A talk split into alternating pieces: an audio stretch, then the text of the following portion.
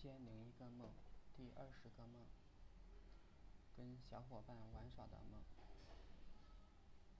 小时候跟几个同村的小朋友晚上出去玩，看到很多人在野外燃起了熊熊烈火，中间有些人在跳歌唱舞，周围很多人在观看，我感觉没有什么可看，大概是看了王鼎钧先生的书。开始不喜欢人多的地方，还有忘记是谁说过，不要成为某个集体的人，始终要保持独立的人格。我打算不去看，其他小伙伴都去看了，我显得无聊，开始在稍微远一点的地方找着人群奔跑。这时同村的小闯看见了，就出来拦截我。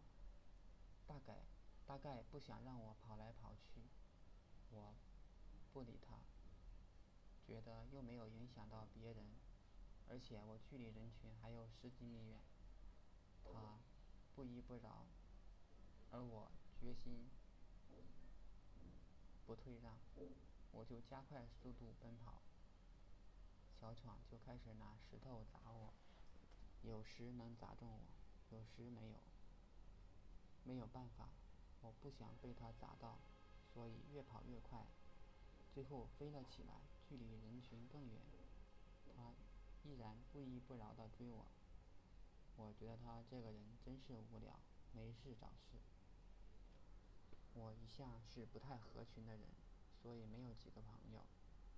记得小时候跟同村的小朋友玩，有一次，一个叫永刚的人打了我，他哥哥来找我麻烦，给我脸色看。